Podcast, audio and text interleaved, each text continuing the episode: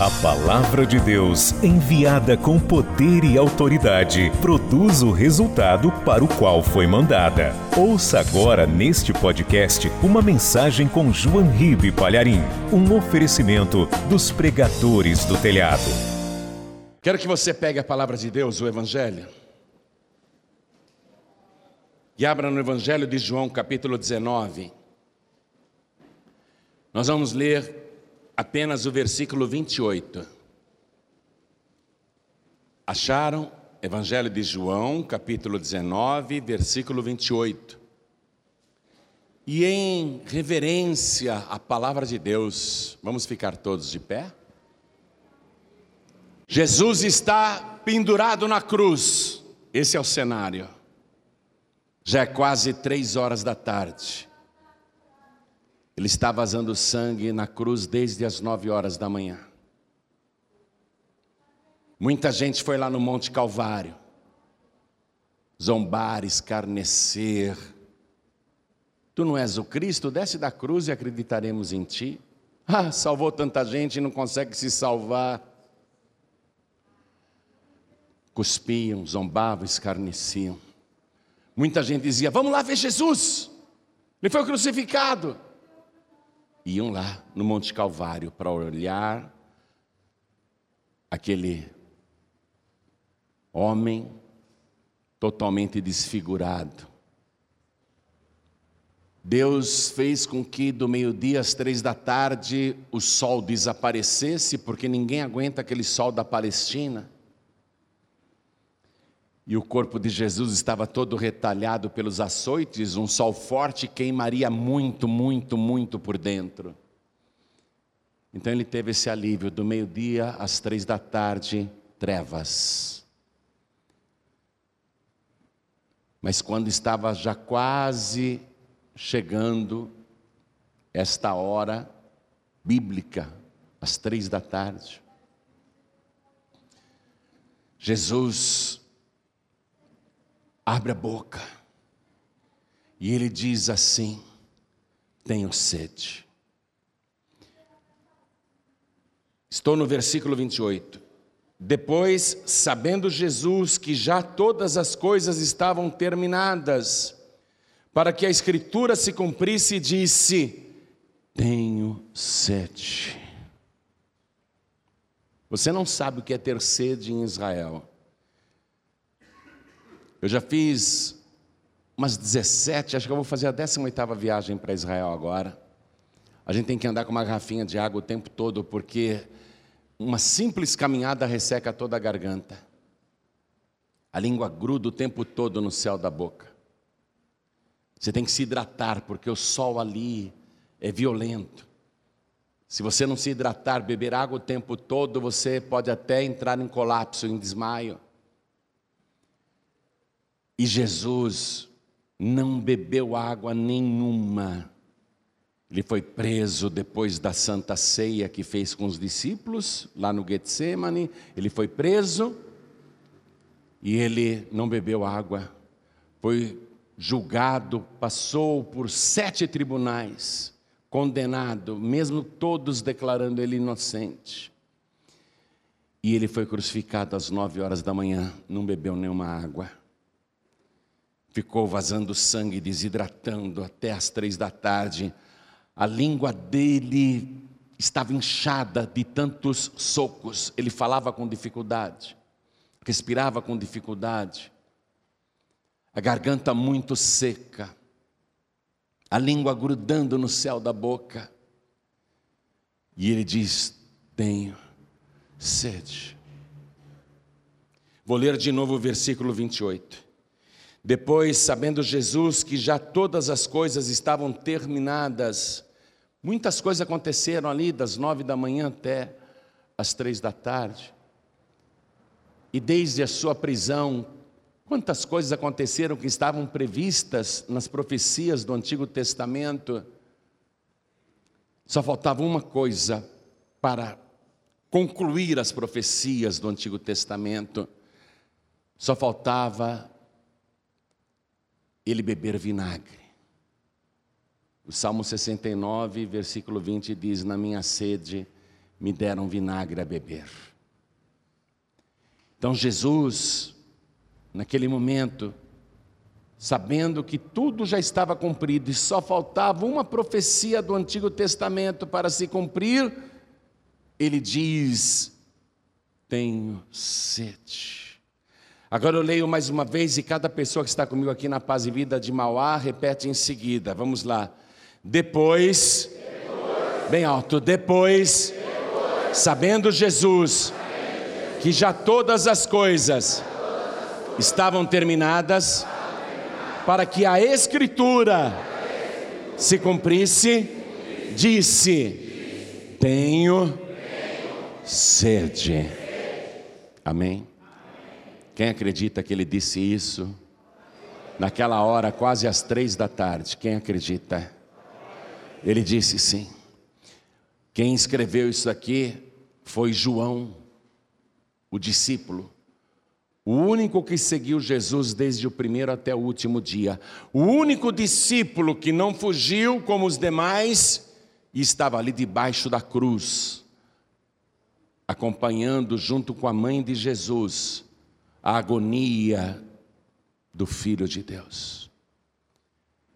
E João, o discípulo, ouviu e testemunhou quando Jesus, com dificuldade, disse: Tenho sede.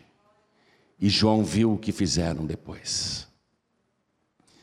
Então, nós temos o relato de uma testemunha ocular que estava ali, o único discípulo que estava ali. Quem acredita que isso realmente aconteceu?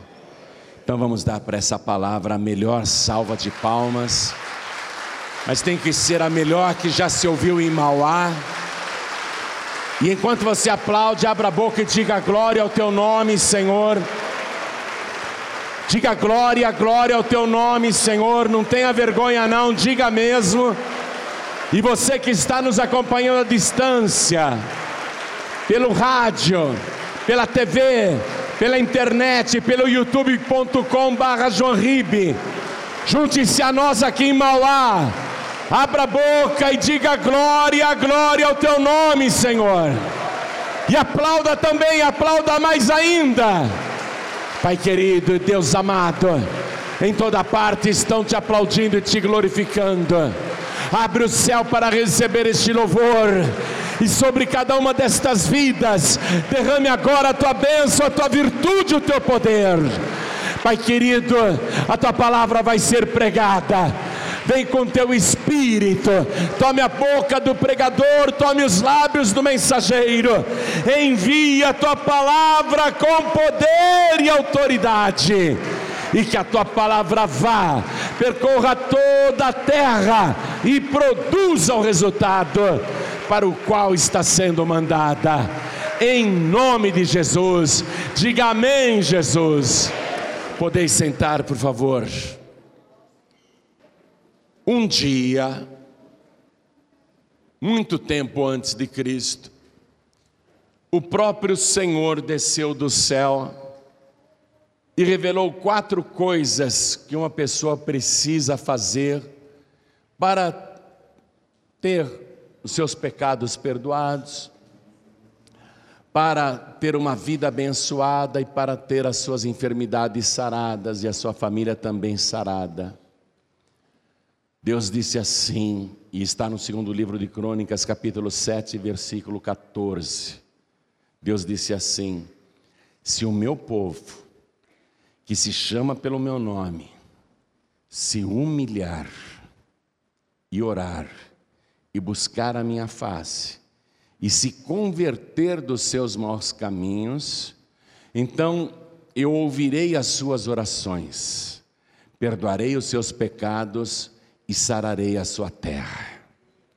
Então, qualquer pessoa que fizer isso, suas orações serão ouvidas por Deus, seus pecados serão perdoados e a sua vida em todas as áreas será sarada.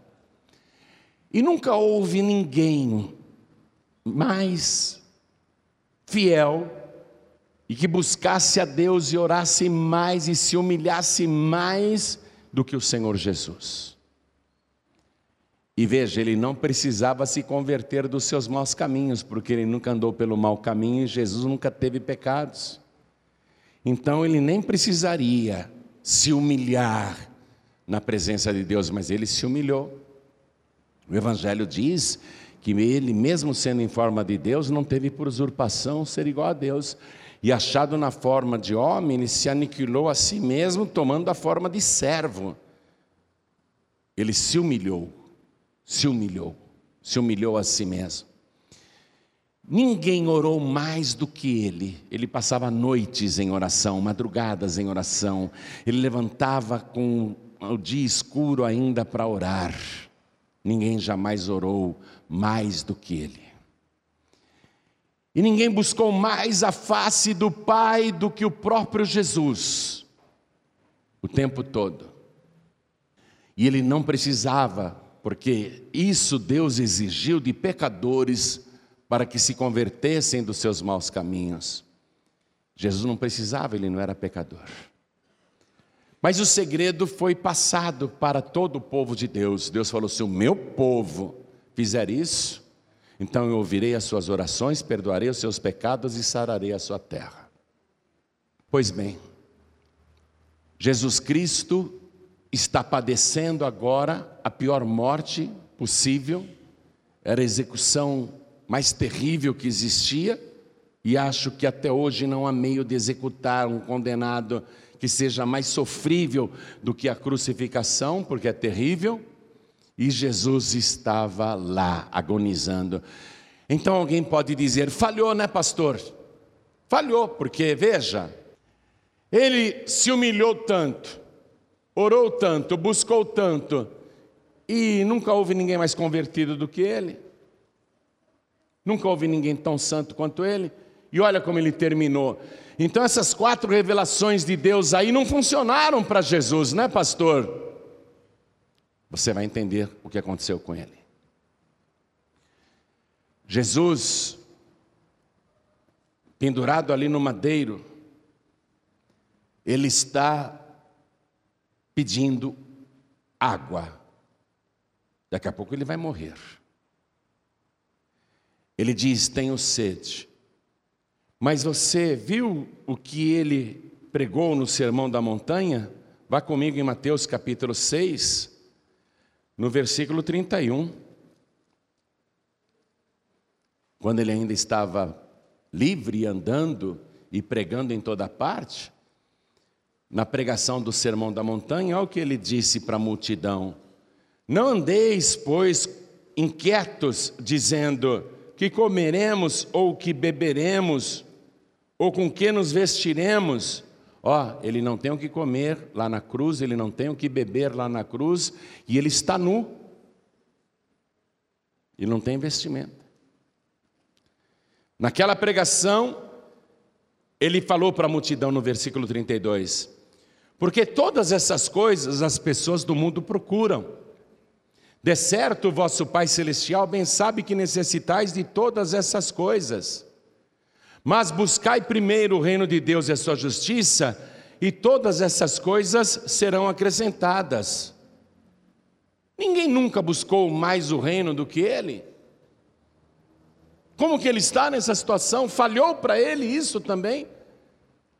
Será que Deus, que Jesus disse, o vosso Pai Celestial sabe que necessitais de todas essas coisas, o Pai não sabia que ele ia ter sede na cruz? Muita sede, não podia ter providenciado lá uma botija com água limpa, cristalina e fresquinha? Se o pai sabe todas as coisas antes que a gente precise, o pai não sabia que o filho dele iria ter sede ali? E Jesus não pregou que o pai providencia tudo antes? Falhou então para Jesus? E como que Jesus pode estar pedindo água se na festa dos tabernáculos, e esse relato está no Evangelho de João, capítulo 7, versículo 37, no grande dia da festa dos tabernáculos, quando a água de Siloé, que significa o enviado, estava sendo derramada sobre o altar, Jesus entra na frente, abre os braços e diz: Olha o que está escrito aqui, João 7,37. Se alguém tem sede, que venha a mim e beba. Se ele é a fonte de água viva, como que ele está com sede agora? Se ele se ofereceu para matar a sede dos sedentos, se ele é a fonte da água viva, como que ele está com sede agora? E Jesus diz: Eu tenho sede. A fonte está com sede. A fonte está sem água. A fonte secou. Tenho sede. Alguém poderia naquela hora correr, hein? E levar água para Jesus, coitado. Não é? Alguém poderia fazer isso. E seria uma grande honra, um grande privilégio, se alguém tivesse feito isso. Vá comigo aqui no Evangelho de Mateus, capítulo 10, no versículo 42, olha o que ele disse: E qualquer que tiver dado só que seja um copo de água fria a um desses pequenos, em nome de discípulo, em verdade vos digo que de modo algum perderá o seu galardão. Olha o que ele falou aqui. Se alguém desse um copo com água fria para qualquer discípulo, só porque é discípulo, para um pequeno discípulo, não perderia o galardão. Agora imagine qual privilégio seria naquela hora que Jesus disse: Tenho sede, alguém levar um copo com água fria, não para um discípulo, mas para o Mestre para o dono de todas as coisas, hein? Se eu pegar um copo de água fria e dar para você, porque você é discípulo, eu já vou ser abençoado no futuro. Imagine se alguém naquela hora tivesse pego um copo com água fria e dado para Jesus. Mas não apareceu ninguém para dar um copo com água fria para ele. Perderam a oportunidade. Mas ali, quando ele disse: Tenho sede, o que foi que deram para ele? Volte comigo lá, no Evangelho de João, capítulo 19. Agora nós vamos ler o versículo 29. Quando Jesus disse: Tenho sede, estava, pois, ali um vaso cheio de vinagre. Um vaso cheio de vinagre e encheram de vinagre uma esponja, e pondo-a num sopo, quer dizer, num galho, lhe chegaram à boca. E quando Jesus tomou o vinagre, disse: Está consumado. Está consumado. Pronto. Tudo que o Antigo Testamento contava com antecedência que fariam comigo, faltava só essa profecia, escrita mil anos antes, no Salmo 69, vamos lá, versículo 20. Por isso que Jesus disse: está consumado. Essa foi a última profecia do Antigo Testamento que declarava vão fazer tudo isso com Ele. Mil anos antes de Cristo foi escrito isso aqui, escute. A escritura que Jesus tinha que cumprir. Salmo 69, versículo 20 diz: Afrontas me quebrantaram o coração e estou fraquíssimo. Esperei por alguém que tivesse compaixão, mas não houve nenhum. O Senhor já sabia com mil anos de antecedência que ele iria esperar por alguém que tivesse compaixão, mas não teria nenhum. E por consoladores, mas não os achei. Deram-me fel por mantimento, e na minha sede me deram a beber vinagre na minha sede me deram a beber vinagre. Eles fizeram todo o oposto das quatro revelações de Deus. Aquela geração que viveu no tempo de Jesus fez totalmente o oposto das quatro revelações. Ao invés de se humilhar diante do Senhor, eles humilharam o Senhor. Ao invés de orar ao Senhor, eles zombaram do Senhor. Ao invés de buscar a sua face, cuspiram no seu rosto, escarraram no seu rosto, na sua face.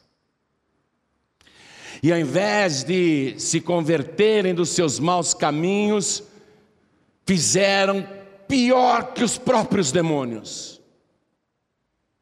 Era a hora e o poder das trevas.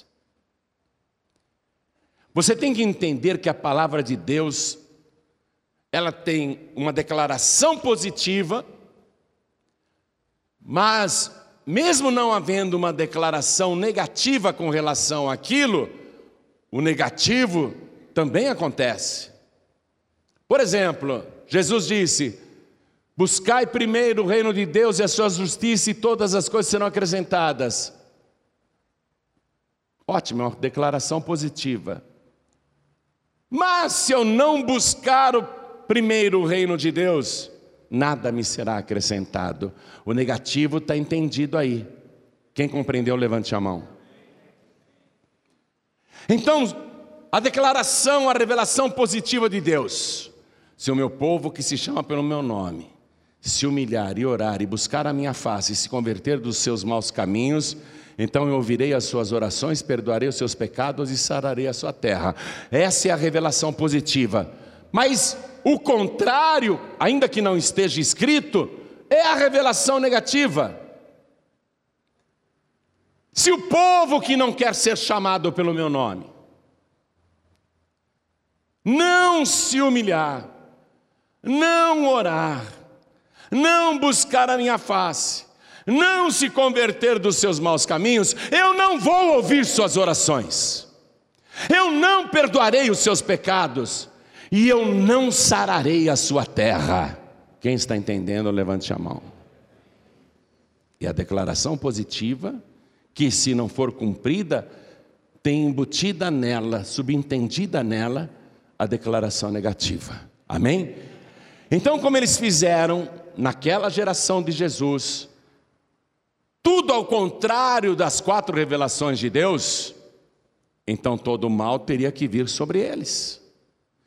O próprio Salmo 69, versículo 20 e 21 que eu li para você, na sequência diz o que acontece quando você é, pratica justamente o negativo. Olha aqui.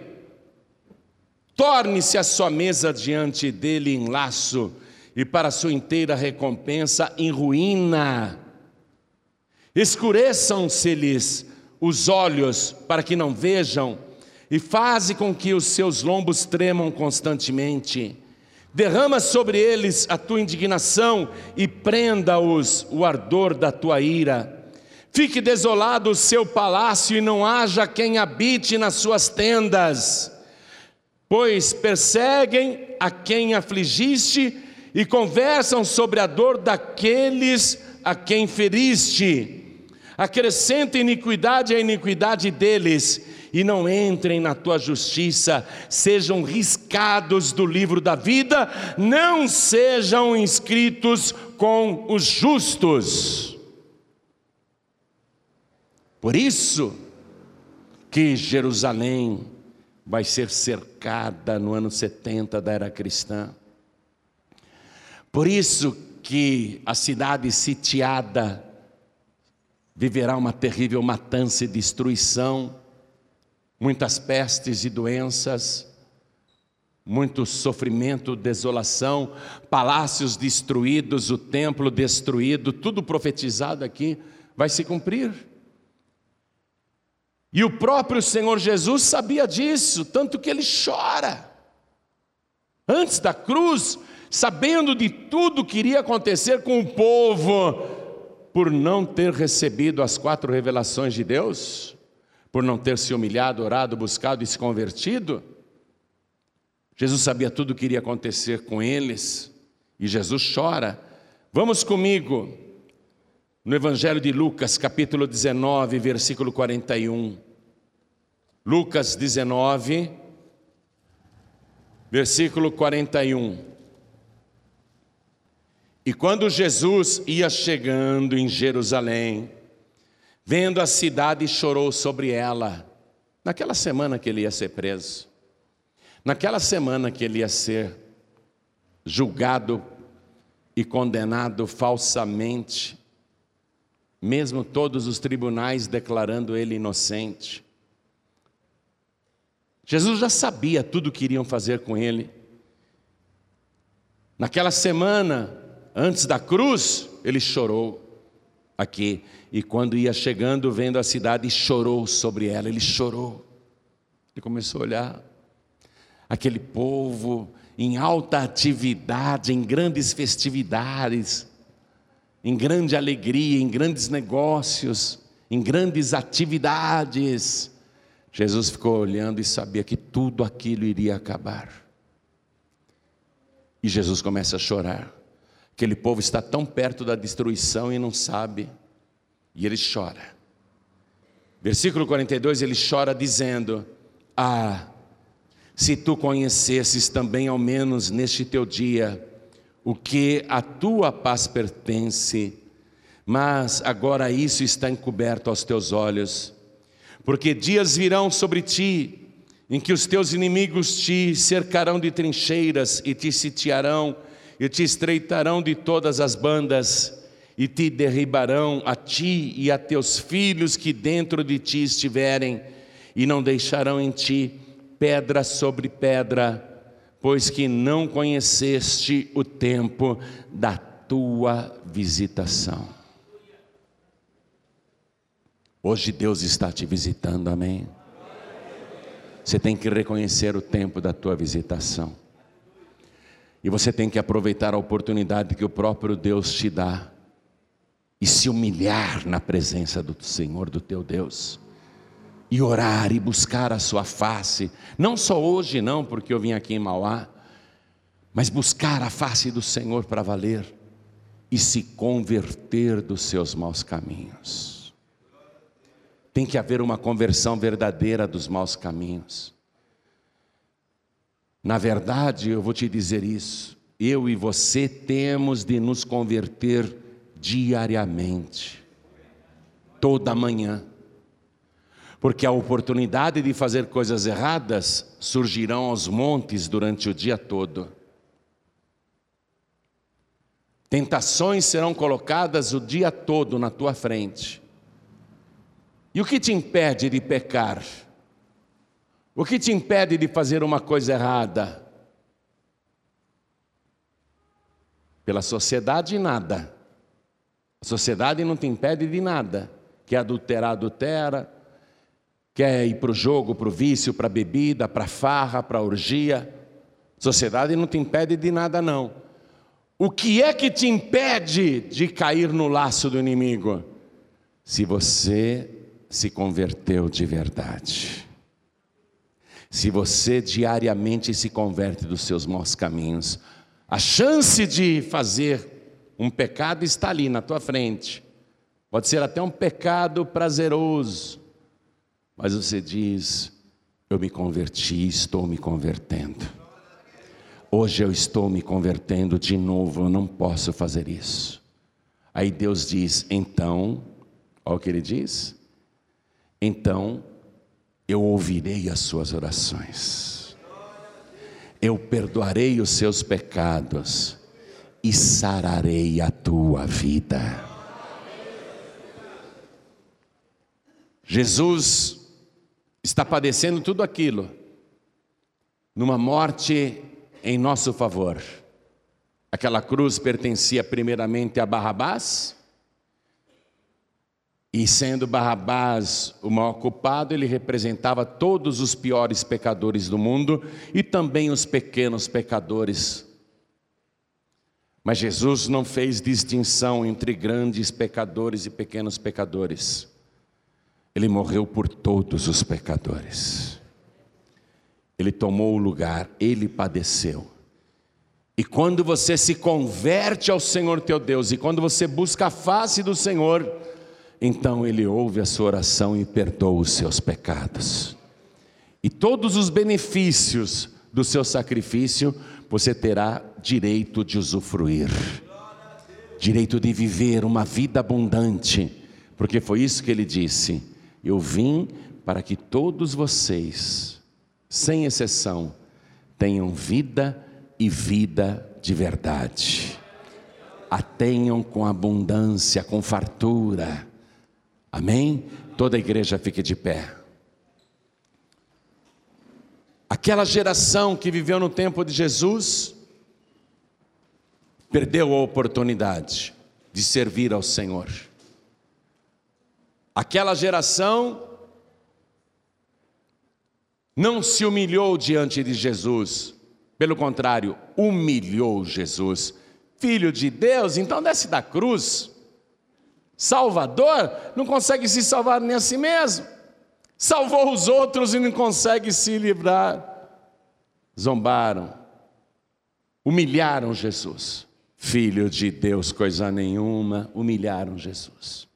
Ao invés deles se humilharem na presença do Senhor, eles humilharam o Senhor. Ao invés de orar, eles zombaram, escarneceram, tripudiaram, diziam palavras vãs, sem temor algum, abriam a boca para proferir impropérios, eles não oraram, a boca foi aberta para ofender Jesus, não para louvar Jesus, não para agradecer Jesus. Aquela geração fez tudo errado. Ao invés de buscar o Senhor, buscar a face, eles diziam: Vamos lá ver, vamos no Monte Calvário. Jesus foi crucificado, vamos lá ver. Legal, vamos lá ver. Vamos lá ver Jesus crucificado. Vamos ver o rosto dele como está. Ao invés de buscar a face do Senhor, eles foram buscar um espetáculo. Foram cuspir na sua face. Fizeram tudo errado. E a oportunidade de se converter dos seus maus caminhos estava ali diante deles. Era só se converter. Até Judas Iscariotes, se não tivesse se enforcado, se ele aparecesse ali e ele se humilhasse diante do Senhor e orasse, buscasse, se convertesse, ele teria a sua oração ouvida, os seus pecados perdoados e ele seria salvo.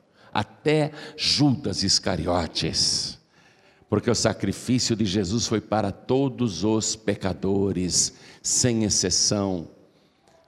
É isso que eu acho maravilhoso no Evangelho. Eu não preciso conhecer o teu passado.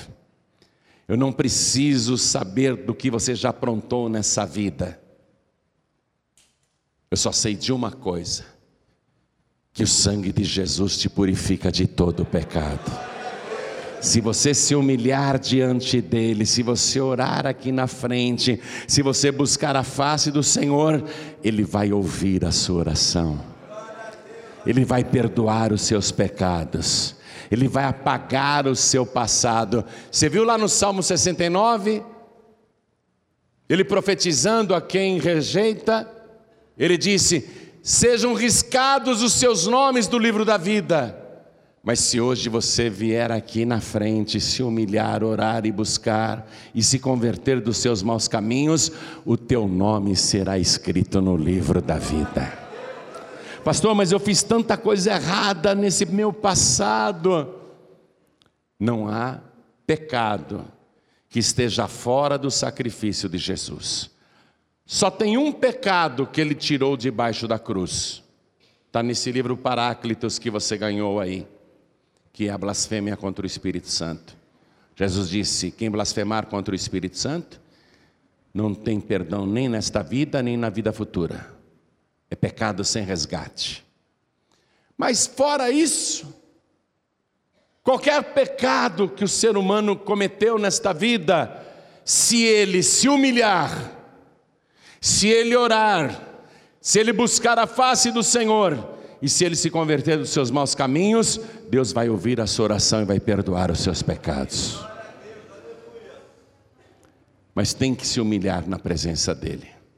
Não pode ficar indiferente, não. Tem que se render, se entregar. Então eu quero fazer esse convite. Ó, a fonte disse: Tenho sede. Mas sabe qual é a sede de Jesus hoje em dia?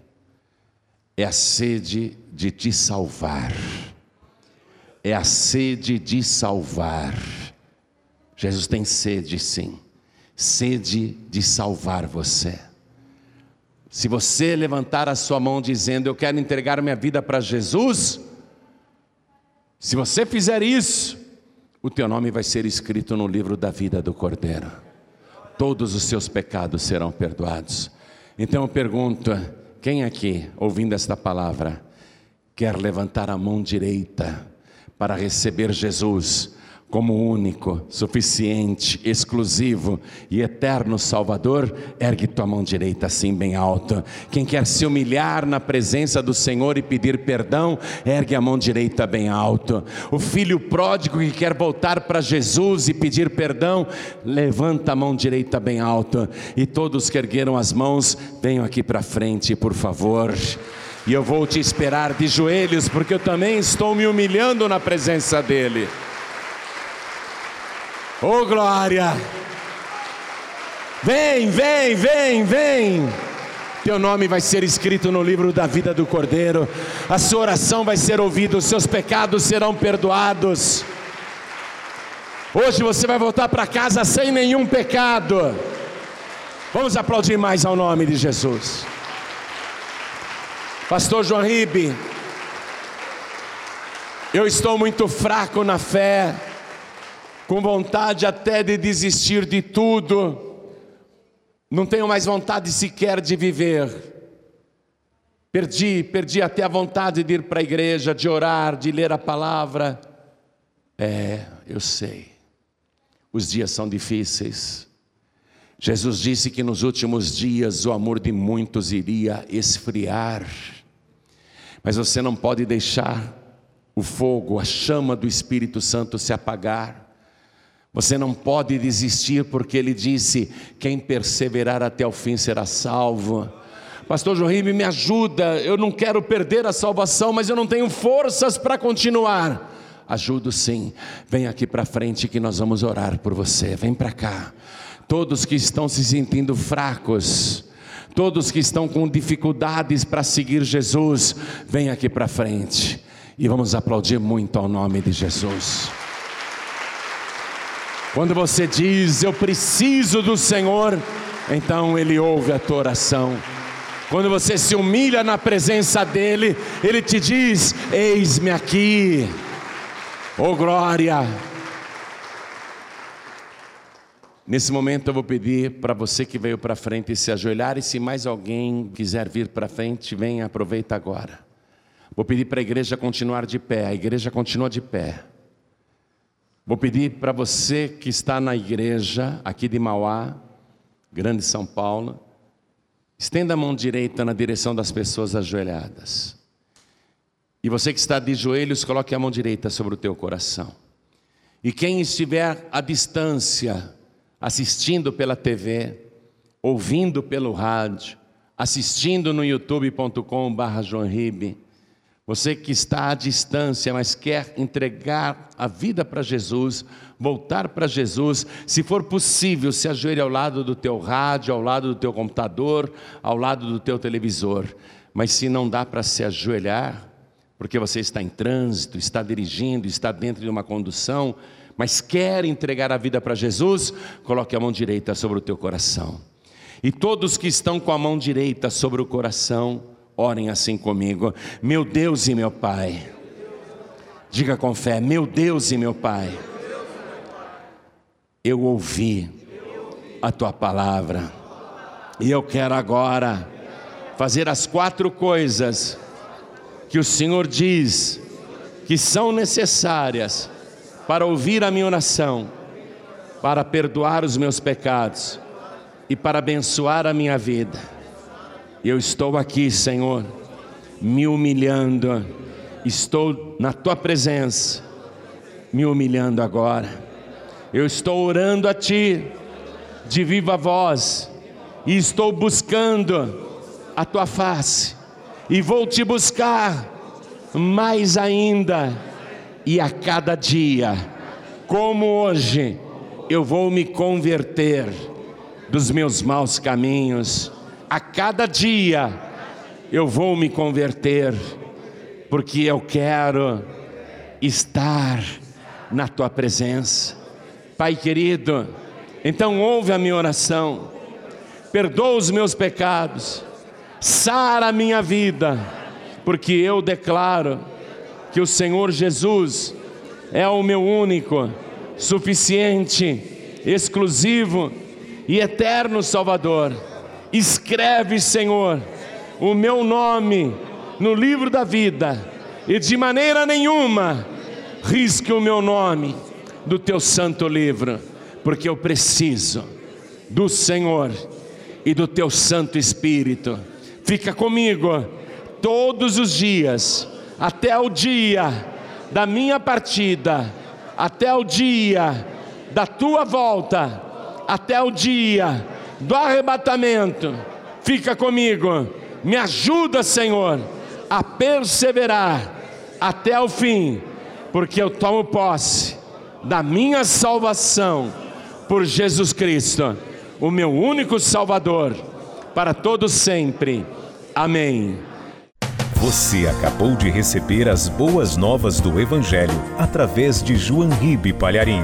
Um oferecimento dos pregadores do telhado. Participe da reunião de Paz e Vida. Para informações, acesse pazevida.org.br. Paz e Vida, lugar de gente feliz e ungida.